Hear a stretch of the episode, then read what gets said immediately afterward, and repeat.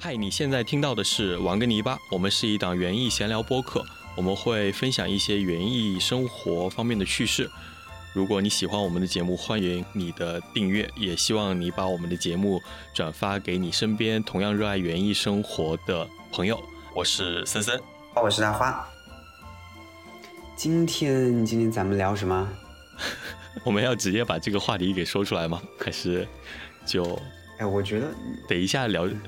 等一下聊这个话题，先按我们的流程，先讲一下这个礼拜发生的趣事。那我敲一下桌子，pass。我也要，我也要，我也要，我也要。哎呀，最近真的没有什么。其实，自从我们把这个过这个部分作为我们每一期播客的开头必呃必说的部分，我已经在很努力的。睁大自己的眼睛去观察生活中啊，或者说我自己日常中能够发现的有趣的事情。但是这周好像真的没有，的确的确想不到太多。嗯，你也是啊，那也太巧了。对，这个礼拜主要因为家里面有一些事情要处理，然后比较忙，也没有太在意身边的一些事情。我们建立这一趴主要的目的是为了让我们两个去更多的。干园艺活已经好多年了，但是往往我们会迷失在这个过程里面。其实每次都是做过了就做过了，大部分时光是这样的。所以，呃，建立这一个流程，主要是为了让我们更多的去留意身边发生的有关园艺的事情。是的，或者说你可以更往外延一点，就不光是园艺本身，甚至身边发生的一些有趣的事情，它可能也在非常不经意间的就。也是飘过了，你可能会嗯稍微注意点。那这个礼拜的确就也没什么好说的了，直接 pass。而且而且对这个礼拜都在下雨，反正我我去踩泥坑了。啊，小猪佩奇吗？那挺开心的。不不是特别开心的，你你知你知道了，我我去。OK，我知道你，嗯，对，所以打岔了，嗯。嗯，就只是简单的踩踩了泥坑。我觉得，因为这个礼拜去到了农村，然后我觉得农村的生活还是很，就是对于园艺爱好者来讲的话，应该大家都很向往这种农村有田园有地的这种生活。嗯，是的。哎，我前两天你说到这个，我想到我前两天进了一下城去办一些事情。嗯。我是那种在乡下待久了，我会想要去城里面透透气的那种，对，是透透气。但是，一旦进城待了一会儿，就透不过气来了。也没那么夸张，就是会非常，因为你知道，在城里，首先你在公共空间基本上也得一直戴着口罩，这点影响也很大了。二是人口密度太高了。嗯，汽车什么的也太多，你习惯了空旷的环境以后，就突然间进入那样的环境，很自然的就会有一些不习惯嘛。然后待了一天，待了大半天，就开始特别想回去了，想回去大口的呼吸，就像你讲的，就是乡村那种泥土气息。对，嗯，就很舒服。然后回去以后就猛吸了几口。那我们就直接进入今天的主要话题。我们今天想聊一聊，还是有关于吃的，对，有关于披萨相关的话题吧。披萨，嗯嗯，主要是我们前几期节目有也有交代过，就是在大花的农场，我们去年一起建了，完全是自己动手建了一个烤披萨的披萨窑。呃，当然不完全是为了烤披萨，其实同时也可以烤其他的，呃，很多美食都可以从里面呈现出来。嗯，但是它主要的、最主要的功能是为了烤披萨。然后我们今天就来好好聊聊它。嗯，怎么聊呢？怎么聊？你要说缘起吗？呃，可以啊。缘起的话，那你就介绍一下好了。首先，我自己不是一个。吃货类型，在之前播客 美食爱好之前播客里面也说过，那好像我在建一个这样的披萨窑，就好像跟我的嗯本心不是很相符的。你一个不是太爱美食的人，你建什么披萨窑？它而且它的功能偏单一。刚才是森森也说了，嗯，最主要的还是用来烤披萨的，也能烤烤面包，对吧？对，嗯，就是这一类型的，或者偶尔烤个鸡，对吧？嗯，是不是偶尔也能烤个猪？没事，你先说，我我一会儿跟着你。呃，我我在故意的。好了，那回来，就是因为我之前去过一些别的农场，或者说，嗯。嗯、在网上也有过冲浪的时候看到过一些冲浪？这个词，我好像被被这个词？鄙视了啊，被被嘲笑了，被零零后无形嘲笑。你冲浪，你冲浪，呃，然后发现就就觉得挺酷的，好像在农场里有这么一个东西也挺好的。呃、嗯起起因就是这么简单，大家也知道我是一个比较痴迷的园艺爱好者，那我就想着把它作为一方面是可以用来呃料理，用来吃，给农场增加一些烟火气。另外，哎，那它其实是一个体量不小的东西，对吧？啊、存在感挺强的一个类似于建筑的东西了，我觉得算小型的一个小建筑，它可以在花园里面作为一个主体，作为一个花园的视觉中心。嗯，我觉得这样也挺好的。然后我就想着围绕它去建一座花园嘛，就叫披萨花园。所以这个计划就开始了。我就其实突然而然的，其实这个念头很久前在脑袋里有，我想要去建，想要去做一个这个这个东西，这个披萨窑，这个花园，但是后来闲置了，就可能做干别的事情又打岔之类的，给搁置了一段时间。然后是去年二一年五月份还是五月吧，嗯，就突然间可能受了某些东西的蛊惑或者影响，就脑海里非常强烈的想要，现在就要去做这件事情。然后我就想到以后就问森森，因为我知道森森肯定会挺感兴趣的，毕竟他也是一个料理家嘛。你对这个称谓料理家 不敢当，受不起，在我心里就是好吗？在我心里就是 行吧？对，因为我经常看他烤面包，烤这个做就很专业，然后心想，嗯、如果能亲自参与去建造一个披萨窑，并且最终点火，最终自己揉面，把这个面团呃送进去，最后拿出来的是一个热腾腾的、香气四溢的披萨，整个过程会非常有趣。然后我们就一拍即合，就直接就开始定方案，然后买材料、准备材料等等，然后就开始了。对，就是这么一个呃起因。在我在我看来，最主要的还是我们需要把那一块场地建成一个呃想象中的花园，然后这个花园的主题围绕着披萨窑，对吧？所以在园艺的这个过程中，园艺的生活里，如果说你有比较多的地方，你有比较多的空间，你想把它打造成不同的花园的时候，你可以首先先定调，定调的方向就比如说你有这个美食方向的，那就可以比如说建一个跟美食相关的这样的花园。当然，其实跟美食方向的有很多种，比如说你可以做一些香草花园，对不对？因为这些香草你在你的生活料理当中是可以用到的，然后同时你也可以建叫什么蔬菜花园，我们之前也也有聊过的，你可以把各种蔬菜穿插在你的一个花园里面，就是这样，你的整个花园就会有了一个调性。功能性更强，而且对我们这期要聊的这个花园，其实就是有关于美食方面的一个花园，就是我们目前称它为披萨花园，但它其实是一个拥有披萨窑，同时也拥有香草区域的香草区域那那两个小圈嘛，是即将开始吗？是不是？哎，你是打算香草花园是继续在那个小圈里面做，还是说香草花园会拉到其他地方去？那两块区域不是你要种香草吗？你想要，你不是土都改了吗？就是是，嗯，是这样的，就跟听众朋友也也简单介绍一下，就这个花园它是有一些不规则的圆形苗床，在整个花园里面穿插，顺着小路去游走的，嗯。然后嗯。有几块光照比较好的贴着我们的披萨窑区的，嗯、森森说他想用来种香草，因为可能到时候操作起来也更方便，我们做披萨的时候顺手就能够切，这样。对，我我当时是想的是用来纯粹做景观的，因为我我嗯考、我觉得那边光线不是很好，我们在上方有比较多的常绿树，遮掉了很多光。呃，然后香草花园我是想单独的作为我们农场蔬菜花园区下面那块区域，把它作为一个新的蔬菜花、呃香草区的，嗯，可能会有一点点远。对，冬青那块区域是吧？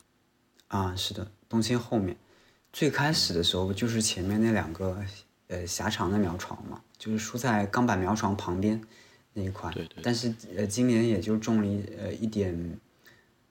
啊，那个叫什么紫苏，跟嗯罗勒，跟罗勒对，其他种的不多，还有一些带有香味的，呃鼠尾草之类的东西。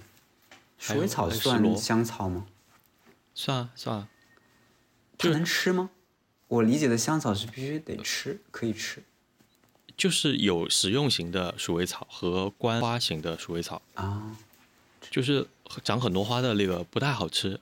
可能就是园艺种嘛，园艺种对对园艺种景观效果的，嗯嗯，明白了。所以那块地，我到现在还没有把它们完全给就是一步到位。哎，我问你，你觉得现在这个披萨哦，你是不是没有看到过它最终的效果？现在还？对啊，我已经对，我已经有好久没去了。装修好了以后，我有拍过给你看吗？没有吧？没有哎，好像拍过一张发在群里的。今年就是我们把那个披萨窑的它的底座，就是它下面那块地方，我们把它简单硬化了一下，也是一个大椭圆形的区域，嗯，给它铺了一个铺了一个地砖，对，铺了一个防滑砖吧，这么说吧，就是要不然水泥积水跟会有点滑，然后给披萨窑的窑口部分，嗯，上了一些花岗岩。是花岗岩吗？因为因为这样的话抽出来防止温度过高会把，就是瓷砖如果贴瓷砖的话会把瓷砖烫裂，嗯等等，呃精装修了一下，对吧？对，今年整个一年其实没有做太多，就是简单的把它弄了一下，装修了一下，然后植物部分还没有进场，就是总感觉哎一直在拖拖拖，不知道为什么，就可能。今年杂七八糟事情忙的也没顾上。那那个原草坪，草坪还没铺呢，还没铺，好吧？对，因为前没有基本没做什么。对，前些天本来讲铺的，后来，嗯，买草皮的时候就是，呃，对，我不跟你讲了吗？讲了吧？对对，就是现在草皮就比较已经不绿了，就是一半枯一半黄的，就最终没有想着是明年春天。哎呀，但是我要说到这个，我们我我正好插一下，就是要不要最近把它给搞起来，然后这样的话，我们十二月份可以活动。没讲完就是这个意思，就是我的那个主意就是变来变去，我现在又想就是给它铺起来，因为我我翻了一下，我们最早铺工作室前面那块草坪是十二月。我开始以为我们是十十月还是什么时候铺的，十二月都能铺，那为什么这这个不能铺？一样的呀，就反正也不多，就把它铺一下。嗯嗯，纠结的点就是这个。虽然说我们去年到现在建了一个披萨然后在农场，但是我觉得自己对于披萨、对于披萨文化或者说这些依然是不是很了解的，甚至是市面上主流的披萨种类都不是很清楚。我只知道我们农场。烤的应该算是意式披萨，对吧？然后我觉得我我很喜欢那种薄底的，嗯，还有一种厚底的是美式，对吗？是美式披萨，不是说厚底，就是我们说披必胜客吧，吃的那比较多的那种，算吗？那种也不能算美式披萨吧，我觉得它只是一个面团的处理的关系。然后常在这个披萨圈子里面会听人讲说，如果你这个披萨里面不止放了芝士、番茄酱。还有什么的？还有罗勒，这三种东西，你超过这三种东西以外的都不算意式披萨。但是这只能说是一个传统的意式那不勒斯披萨。然后除了这个之外，其实你要去往里面加其他东西的话，呃，我觉得也都可以了。只是如果非要说一个特别传统的，那这种只加番茄酱。马苏里拉奶酪和罗勒的这三样东西的是一个正宗的，也可以这么去讲吧。但是其实我觉得没有太大必要。但是如果说像必胜客那样的，我其实不太搞得懂必胜客那样的披萨算什么披萨，可能是到国内来经过一些改进和同化的这种披萨，它只是一个面包底铺上你想吃的东西啊，面包底啊，对，它就是一个发酵面团嘛。但是要说到我们这个披萨跟它有什么差别的话，说到底它都是一个发酵面团，但是我们这个披萨和必胜客的披萨有什么区别的话，那就是。要说它一些细节方面的东西了，比如说面团的含水量，整个面团的烤制的温度和方式是完全不同的，对不对？嗯，我知道，因为嗯，去年建好以后也跟着森森揉了一些面团。其实你不提我已经忘掉了，就是你说含水量这个东西，我又想起来了。就它面团是意式披萨嘛？好像是，呃。有之前跟我讲过是六十六十五还是什么七十到八到七十是比较常用的一个配比对吧？嗯嗯，对，是的。呃，我不知道你有没有在面包店里面买过恰巴塔？我没有买过，但是我知道。呃，就是一个含水量超高的面团。如果你吃到一个新鲜的恰巴塔的话，那外面是酥脆的，然后里面是很大气孔，然后很柔软内心的面团组织。其实我们希望意式披萨的饼底就有点类似于恰巴塔，是一个高含水量的面团。因为高含水量的面团导致最终的一个结果就是内部很柔软、很松软，但是表面是吧？对，经过跟披萨窑的互动，表面会形成非常焦化的脆壳。那脆壳会给你带来比较浓郁的麦香。这跟你用的面粉有关系，当然就是你的面粉在烘烤的过程中会激发出更浓郁的麦香来。很关键的在于披萨窑是否能达到比较高的温度了。就比如说我们的披萨窑，我们是烧火的，我们最高温，你还记得我们最高温达到多少度？我不记得了。我们有一次我印象比较深的是类似搞活动的，就去年搞活动的时候，我们把里面烧到了四百多度。我指的这个四百多度是我们需要烤披萨的那个区域的中心点的温度，就是披萨接触的那个温度是四百多度。但其实你要知道，你在燃烧木炭、燃烧木头的时候，它可能会达到七八百度，甚至更高。这要取决于你用的木炭、木头，它可以烧到非常高的温度。那在很高的温度的接触下，然后迅速的让面团熟化。然后形成一个脆脆的壳，把里面的水蒸气包裹在里面，让里面的面团熟了，但不至于干掉，这是一个最好的状态。然后对于我们来讲的话，其实披萨上面铺什么不是特别重要。我觉得喜欢吃披萨的人更希望的是吃到比较浓郁的芝士，再加上一些番茄酱。番茄酱只是底味嘛。然后你如果在你你如果想吃任何东西，你都可以加进去。嗯，也是看群体嘛，一样的。就比方说，你如果非常忠于原味，忠于那些所谓的意式披萨，传统的对传统披萨，那他可能就非常讲究，我只要那点配料。但是不能说大部分人吧，就是说很大一部分群体，他们希望我的披萨上能够比较有多一些的风味，嗯，甚至多一些材料。那如果再换到我们另外一个更小的群体宝宝，他们就可能会想要。更多各种东西，类似堆在上面 DIY 一样，菠萝这些都上去了，对吧？对，嗯，就看你自己喜好。但是这个披萨窑本身是都可以烤制的，对吧？嗯。但是我刚才说了这些都可以烤制的意式披萨，就是用披萨窑来烤制的这个所谓的意式披萨，跟呃，如果非要比的话，跟必胜客来比的话，那它就是烤制的温度不一样，然后面团的制作方式不一样。据我了解，必胜客的披萨面团里面应该是含有很大一部分油性的，它会在揉面团的时候放一些油。你要知道，在油加在面团里面烤制的时候，会让这个面团比较容易熟，并且比较容易上色，好看。对，然后你在吃到必胜客的披萨的时候，你会发现它的面饼都是油亮亮的，里面其实就是一个呃孔洞很细小的面包组织。啊，我已经好久没吃必胜客了。所以我现在都已经想不起来，他就大学的时候是的，啊，我我已经忘了他那个必胜客的表面它是什么样子。出炉以后，它那个面包底就是没有被我们必胜客上那些辅料盖住的部分，也会有像我们在披萨窑里烤出来的那种叫什么焦块色吗？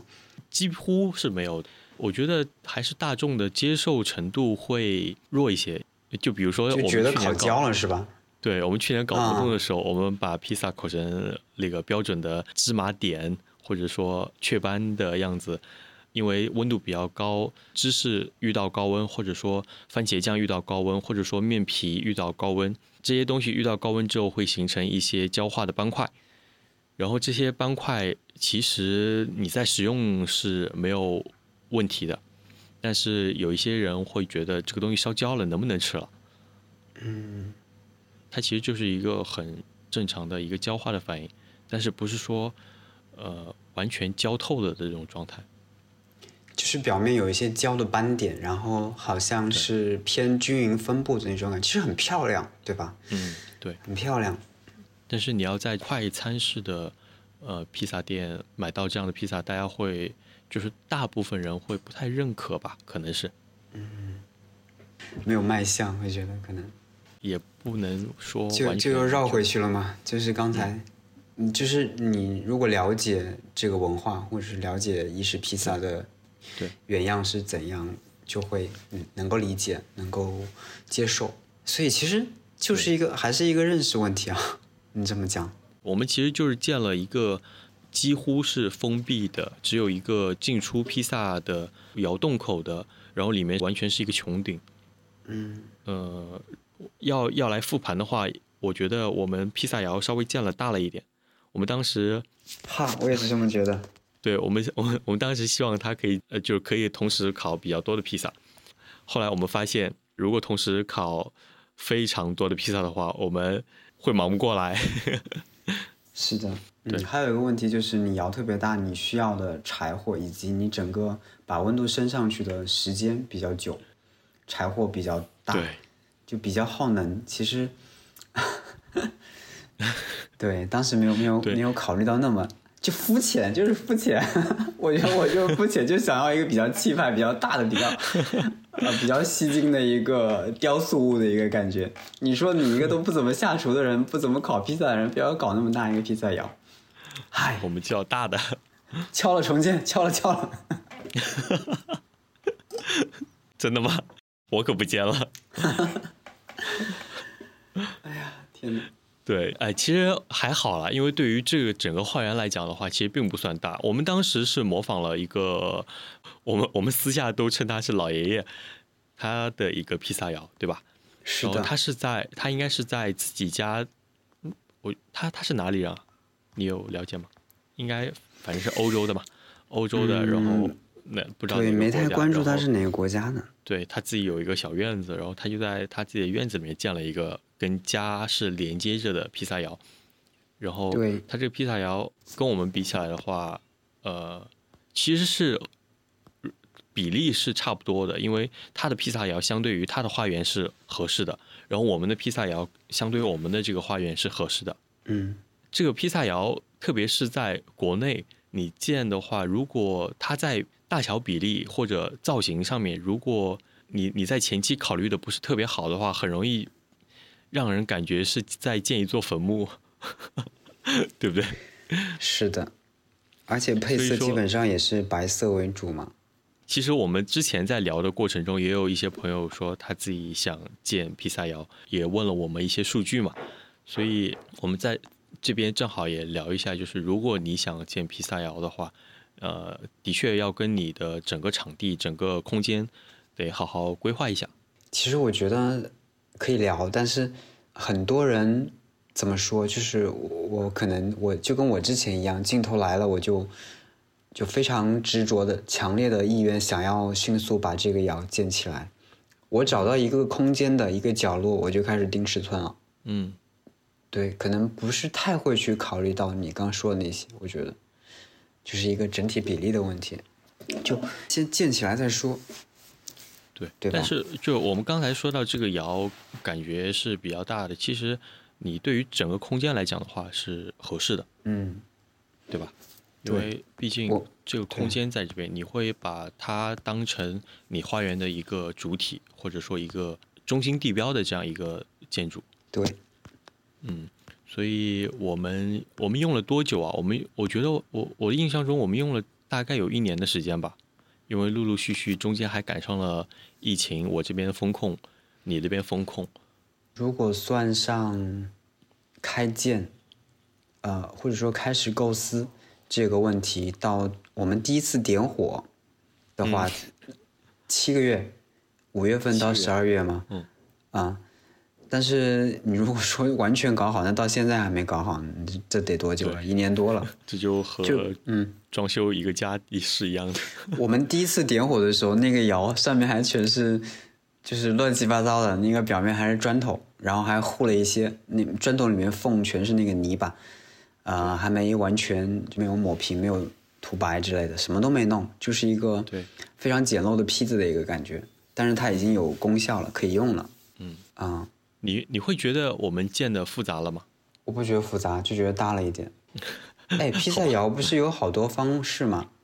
嗯，就是有那种他们比较传统的那个方法，就泥窑，对吧？就是用泥巴。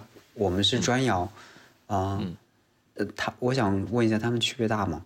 嗯，但是泥窑的话，它的底也是会用砖，对吧？因为你烤披萨的部分必须用耐火砖。对。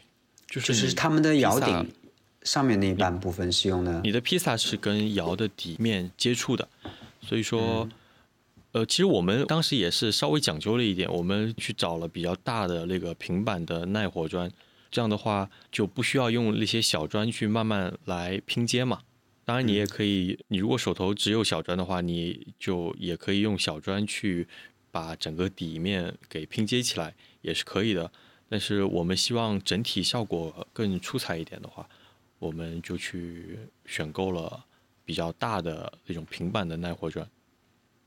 而且在国外好像用的比较多，国外你看到一些披萨窑，它的底座都是大块的砖，方形的。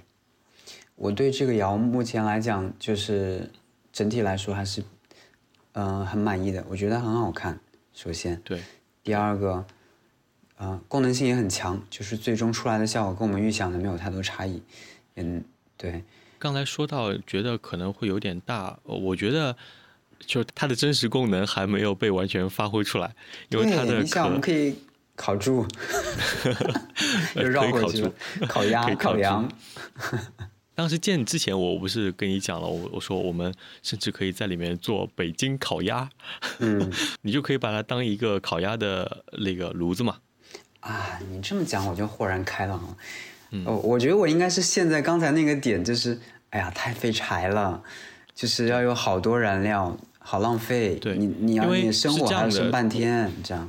这个窑如果对于我们要做的食物来讲的话，它其实是给了给了它一个空间，或者说有一个很大腔体的烤箱，然后你要知道。这个腔体越大，那你需要让它热起来的这个过程就会越长，然后你需要投入的燃料也越多。那个燃料基本上都是天然的木柴，那相对来讲的话，越大你需要烧的木柴就越多嘛。所以每次在烤制之前，我们都要花很大的力气、很长的时间把它给烧热起来。是的。去年我们活动的时候，那个窑里面最多是烤了多少张披萨的一次？嗯，四五个吧，因为主要是一个人在前面操作，忙不过来嘛。嗯，你还记得我们有一些客人的披萨被烤的太焦了一点？啊，就是你要翻，你要旋转，然后温度又很高的时候，就收热又比较快。对，其实。嗯，当然有经验了会更好一点，因为当时我们经验不是特别足嘛。我们把整个火源控制在了一个区域。其实如果说一下子烤比较多的披萨的话，应该把火源给分散开来，这样你就不需要不停的在里面转嘛。呃，这时候可能大家会有一个疑问，就是烤箱那么简单，那么容易得到，为什么不用烤箱直接烤披萨？最大的区别就在于。烤箱的温度是没法达到像燃烧木头那么高的温度的，所以说用披萨窑烤出来的披萨，它最明显的一个区别就是它温度给它带来的。这个我知道，因为我之前也看过那个小高姐的视频，她做披萨嘛，在家里做披萨。嗯嗯，但是它那个你不论怎样，你那个家用烤箱的温度都不会达到披萨窑那个程度。嗯，能做的唯一的改变就是把它，就是加加一块石头，对吧？披萨石，就是可能家用烤箱唯一能够提升你的披萨口感的方式了。对对，我之前还想过，就是更好的用家庭烤箱来烤制披萨的一个方式。呃，我觉得可以在待会儿可以在我们节目，在我们今天节目的最后吧，可以跟大家介绍一下，因为这样的话也算是一个小经验分享。可以啊，教大家如何在家里面制作出对不逊色于啊我们披萨窑的意式披萨，对吧？我们就聊一聊这个建设过程中的吧。我觉得其实建披萨窑这个过程是。比较有意思的，它，嗯，刚才我们也跟大家分享了，它整个时间周期比较长，跨度也比较长，然后建的过程怎么说呢？其实它整体就很简单，之所以说简单，就是你基本上就是在和泥巴，和泥巴，然后砌砖，和泥巴砌砖，几乎全程都是这样的一个过程。但是它的不枯燥的点在于，你得不断的去。思考去变动，因为它不会说你一直在以一个非常固定的，就跟砌墙那样的方式去砌，因为它砌的其实它会变掉，它会变成一个弧形，慢慢的口越来越小，对，然后你的角度越来越变化，嗯，这就是我觉得我们俩很厉害的一个地方，我们是，其实这涉及到一个瓦匠干的活，对不对？就是建筑学，我们我们在完全不懂的情况下，我们。用了，其实真正建其实没没几天吧。我们可以算一下，对，就是因为森森他是在扬州，我们之前不是说中间因为疫情断了很久嘛？即使没有疫情，他也不会说嗯一直待在这边气，他也是气个两天，他要回家，然后再过来，呃，再砌个两天。然后我们这样算的话，再抛去疫情，其实我们真正施工的时间是没有多少天的，回头可以算一下。因为都有照片记录什么的，这样算的话，其实还挺快的。就是准备工作可能需要，呃，其实也是一个隐性的量嘛，这个也应该加上去。其实，比方说你算整个尺寸、整个配料，所以我们呃购买，包括你说大砖、小砖，各种各种泥，还有我们中间出的问题等等。但是整体来讲还好，嗯，对，呃，我觉得是有意思的在于。你去尝试了一个你从来没有涉及到的，算是工种吧，对不对？可以这么说，呃，而且是一个相对有难度一些的。我觉得，如果你给我一些水泥，给我一些砖，让我去砌一面墙，我大概心里会有一个构思，就是你只要把它起直了，或者说起到跟呃起平了，然后跟地面垂直，那就可以了。我们一下子就挑战了一个。要建一个穹顶，对不对？对，我当时在 YouTube 看了一个，就是我还给你看了，有有一个另外一个建，它应该是个面包窑吧，就是建到整个像建了一个屋子的那个感觉的。他们那个其实太漂亮了，超大的那个，然后而且他动作超快，他就感觉他是用泥巴瞎糊糊，对不对？啊，你说那个时候我想起来了，我记错了，我以为你说的是另外一个。哦，那个也很厉害，那个明显就是一直在帮人家干这个活的，对，那是专业工种，砌窑工种的。我记得印象最深的，他去挖泥，就是我们我们所谓的水泥，但他其实那个应该不算，都都不是水泥，他可能就泥用泥巴来作为砖和砖之间的粘合剂，他就直接用手去挖，他根本不需要用那个刀铲。哎，我们这里你知道，就是往年他们砌那个大灶也是用泥巴呀。最早的时候都没有水泥的时候，都是用泥巴。对对，他们就是某种就什么泥混一下，然后就直接，它烧了以后会完了之后它就会坚硬嘛。对，是的，对。嗯，我们开头的时候本来是想聊一下我们各自最近发生的有趣的、开心的事情，结果我们俩都 pass 了。哎，我想正好，嗯，就我们互相在这个环节提一下，问我们在建窑的过程中，你觉得有没有有趣的事情让你印象深刻？啊、你可以分享一下，然后我再分享一下，我觉得哪个部分让我印象深刻或者比较难忘的。你先说吧。印象深刻啊！我觉得 整个建造的过程我都印象很深刻。你没有一些特别的点吗？呃特别的点啊，对，呃，我觉得有趣的点就是封顶啊。哦，封顶，封顶我们封错了吗？我们没有封错，就你是觉得啊、封顶那个过程很有趣是吧？我是、我一直在想的是哪个部分出了问题，然后这个问题会让我我觉得很有趣。我是想这样想的，因为 这个会让人更印象深刻嘛。对、嗯我们在整个建造过程中几乎没有出错。有几个小小问题，你先说，你先说封顶，跟大家说说跟或者分享一下封顶的觉得有趣的地方吧。呃，封顶就是我们把整个穹顶的建筑从底部开始建，建到最上面的时候会有一个洞。我记得那天还比较冷了，我都穿着长袖，然后一直躲在窑里面，建到最后就那个窑只能露出一个头的感觉。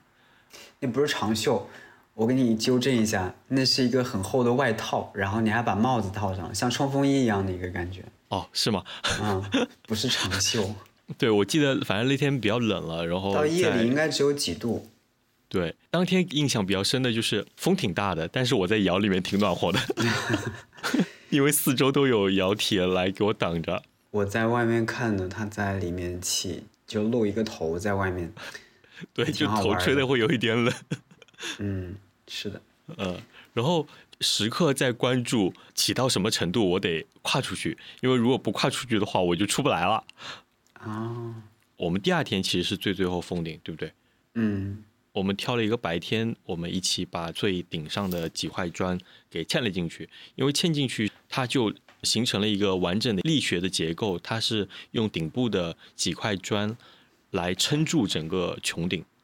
是的。其实那几块小砖切的很好看，从下面看很好看。对，像一个花瓣的样子。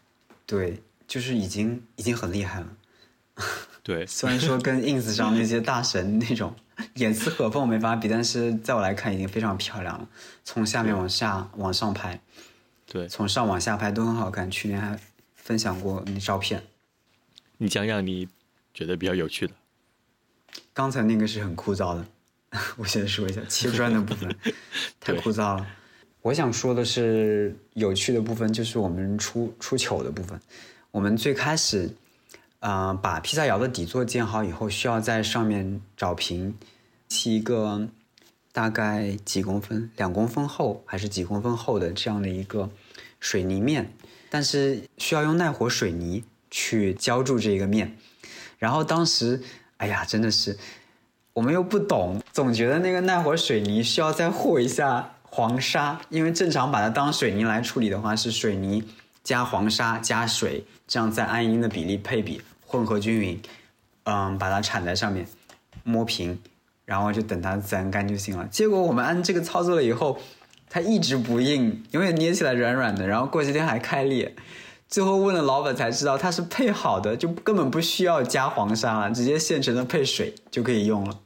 就然后我们辛辛苦苦在那儿抹了半天，然后杰尼还参与了那个过程，结果又被我们给全都给清掉了，又重新还浪费了几袋耐火水泥，也很好玩。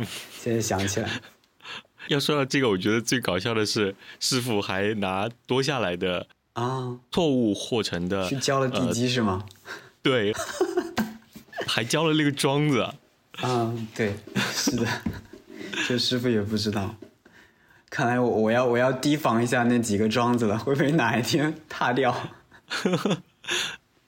其实它出来最终的结果就有点类似于那种豆，真的是豆腐渣，它完全不会凝固的。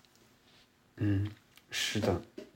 还有一个我想问的是，我们这个披萨窑建好了，不是烤了几次吗？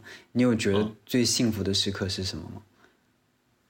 最幸福的时刻当然是披萨出炉的时刻了。还有就是披萨在里面跳跃的时候，我觉得嗯，把一个生面面团放进去以后，看到披萨在开始跳舞，它那个表面开始起泡泡，然后包括那些对奶酪芝士在上面开始跳的时候，那个感觉也特别棒。对。还有一个画面就是，里面干干净净的，然后最里头在烧着木柴，啊木柴烧到火焰最大的时候，是的啊，好治愈啊！那个，就整个里面都被点亮的感觉。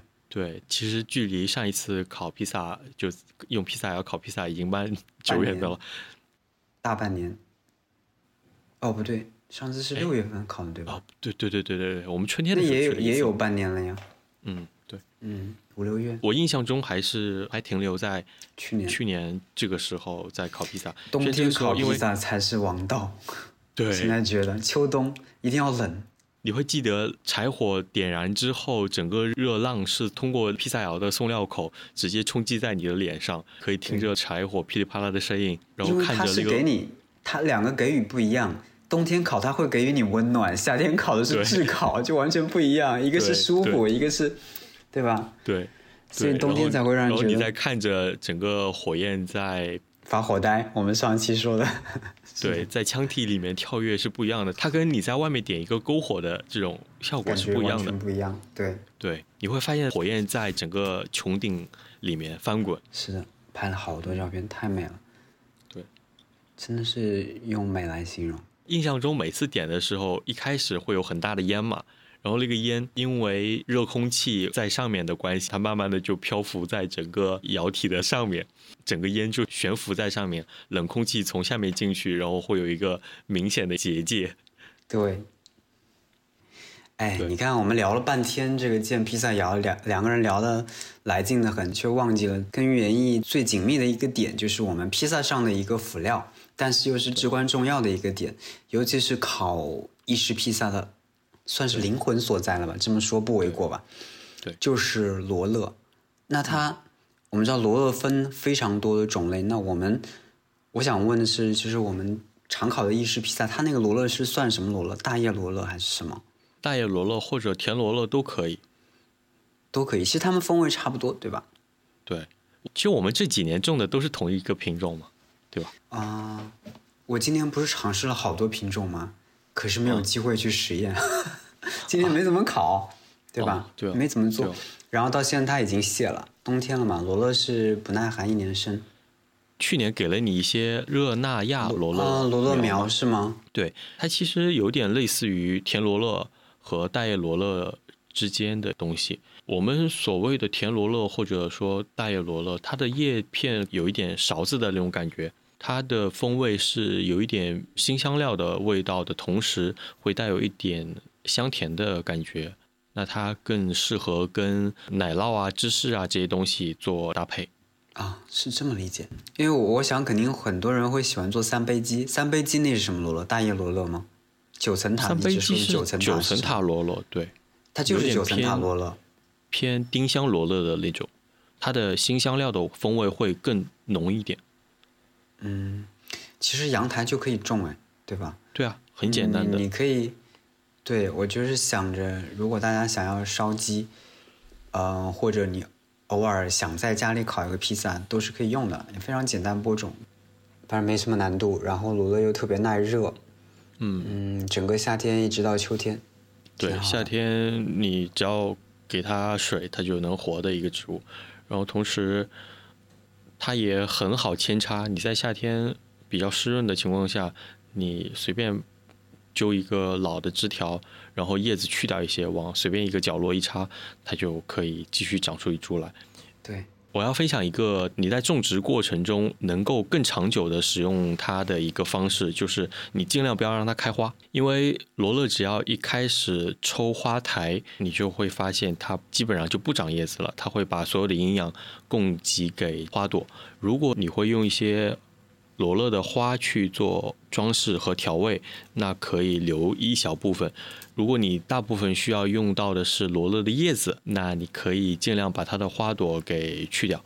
其实就很简单，你只要看到它开始抽花来，你就把它的花给掐掉，然后让它萌发更多的侧枝，这样你就可以拥有更多的叶子来使用。我回去看一下我的罗勒小苗们，有一些自播的，我想把它挖出来，然后种盆里面，给它找一个暖和的地方，看看冬天它们能不能那个继续生长。嗯，对这样的话啊，你可以赶紧留一点。对，因为我看天气预报，可能下周就有零下了，好夸张。对，你可以放在盆里面。我觉得哪怕用呃一加仑的盆，一个盆种一颗也都可以。对，它只要温度合适，然后你多打一打它的顶，让它多长一些侧芽出来。对，今年真的种了好多罗勒，嗯，很喜欢它们的味道。对，但是相比之下，天气较冷凉的时候，罗勒的味道会更加的辛辣一点。我还是更喜欢夏天的罗勒，因为我觉得这就是属于那个季节的味道。嗯，你说的有点想念夏天了，但是又想到蚊子，哎，算了吧，快过去，挥过去。哎，一年过得好快呀！是的，那都到这里，咱们就升个华吧。你你来升吧。好嘞，我来升个华啊！其实我是想，也不是刻意升华，就是刚才不是你跟我聊整个建披萨窑过程中比较有趣、难忘，或者说觉得有意义的点嘛？我是觉得建披萨这个过程本身，当然现在回想起来觉得很有趣，因为它它非常实在且有回报。我们在一年内不停的在参与这场建设，在做一个很具体的事情，然后到了年终的时候，我们有了一个。好看、好用，然后能让人有幸福感的东西，毕竟可以吃，而且是热腾腾的东西，对，就觉得心里美滋滋的。现在回想起来，但是其实让我觉得最，我现在再回想起来，让我觉得幸福感最高的，其实是有一个瞬间，你应该记得，你也在场，但是，可能相较你来讲，对我来说它更重要。是有一次我们烤披萨。然后来吃的人全都是，呃，我的叔叔、伯伯、奶奶、爸爸，他们那些就是基本不吃西餐的那些人，平时只吃吃惯了中餐的，还有村上的一些大伯，他们聚在一起，哇，那个画面真的让我现在回想起来觉得好幸福啊！那可能是不仅是去年或者今年，是甚至是这些年来让我觉得很难忘的一个瞬间吧。因为这个披萨窑，或者说这一个花园，因为它的存在，把我们这些人聚在了一起。不管它是一个新鲜的东西也好，还是食物的魅力也好，总之大家就聚在一起了，围着那个披萨窑，围着篝火坐在一起。他们在聊他们小时候的事情，你知道吗？在畅聊他们 儿时的事情。哇，看着他们那洋溢在脸上的微笑，非常坦诚的在交流他们童年的时光。还有奶奶，奶奶在那儿笑着听他们讲，跟他们互动。哇，那个画面就一直在我脑海里，觉得这个披萨窑建对了，这个花园建对了。嗯，就觉得的确是因为建花园或者说接触园艺这么久，你有些东西你没法。避免的要去面对，就是你建这个花园到底是为了什么，它的意义在哪里？然后我自己也一直在思考，在找寻。但是刚才那个例子，我觉得给了我一个非常好的答案，就是你这个花园一定是要落实到一个具体的功能性上的，就是不是说我可以满足我自己，但是如果它能够容纳你爱的人、你的亲人。让他们能够有一个共同的空间，在一起享受那些愉悦、幸福的时光，嗯，欢笑的时光，那它的意义就被无限扩大了。对，所以，嗯，你会发现美食是一个很容易把人和人连接起来的方式，因为这个花园其实是跟食物、跟美食相关的，还有跟对，嗯，人生中的烟火气。它是相关，它可以把人拉拢在一起，而不是说你一个单纯，嗯，精美绝伦的花园可以达到的那种效果。好，那这一期就到这边了。好的，那我们本期就录到这里，感谢大家的收听。呃，听众朋友如果有建议的话，也可以告诉我们。同时，也希望你订阅我们的频道，把我们的节目分享给你身边有同样兴趣爱好的朋友们。那我们今天就录到这里，拜拜。好的，在节目的最后，还是要和各位听众分享如何用家用烤箱烤出完美的披萨。那完美的披萨呢，需要外壳酥脆，内心蓬松柔软。能达到这样的效果，最关键的就是温度了。那我的方法就是，你首先要把你的烤箱开至最高的温度预热，然后准备一块披萨石头。我一般会把披萨石头直接放在灶台上，用明火去加热，直到三百五十度左右，然后把准备好的披萨直接放在加热好的石头上，再一起送进预热好的烤箱里面。因为家用烤箱的最高温度一般在两百五十度左右。那用这种方法就可以在家庭环境中尽可能的给你的披萨饼提供更高的温度。当然，在这个过程中一定要注意用火的安全，全程戴好耐高温的防烫手套。你的披萨会在特别短的时间内就成熟了。以上就是我的经验分享，希望各位在家里面都能做出你最完美的披萨。